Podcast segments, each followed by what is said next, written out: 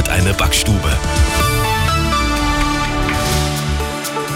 Es ist 9 Uhr, ich bin Kevin Pfeiffer. Guten Morgen.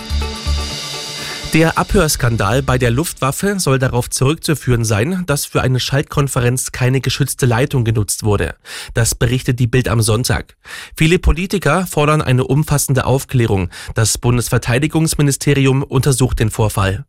Der Lauschangriff bei der Luftwaffe ist so gravierend, dass sich Kanzler Scholz gestern am Rande einer Audienz bei Papst Franziskus zu Wort meldete. Das, was dort berichtet wird, ist eine sehr ernste Angelegenheit und deshalb wird das jetzt sehr sorgfältig, sehr intensiv und sehr zügig aufgeklärt. Das ist auch notwendig. Laut Bild am Sonntag sprachen die Offiziere über die Kommunikationsanwendung WebEx miteinander. Offenbar war das nicht ausreichend sicher. Russische Medien hatten ein internes Bundeswehrgespräch veröffentlicht, in dem es um die theoretischen Einsatzmöglichkeiten von Taurus-Marschflugkörpern in der Ukraine ging.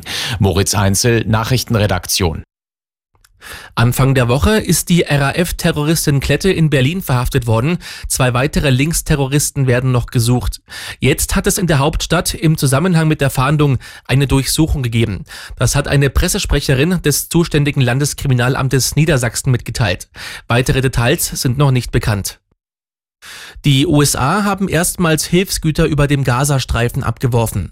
US-Präsident Biden betonte aber, dass die 66 Hilfspakete nicht annähernd ausreichen würden. Weitere sollen folgen. Und auch Israels Armee will die Hilfen erleichtern. Bis Donnerstag sollen Militäreinsätze in einzelnen Regionen für jeweils vier Stunden reduziert werden. Stuttgart hat in der Fußball-Bundesliga Platz 3 gefestigt. Am Abend besiegte das Team von Trainer Sebastian Hoeneß Wolfsburg auswärts mit 3 zu 2.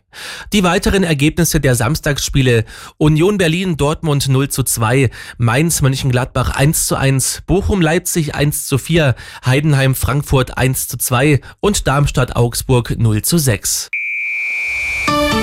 Der zuverlässige Verkehrs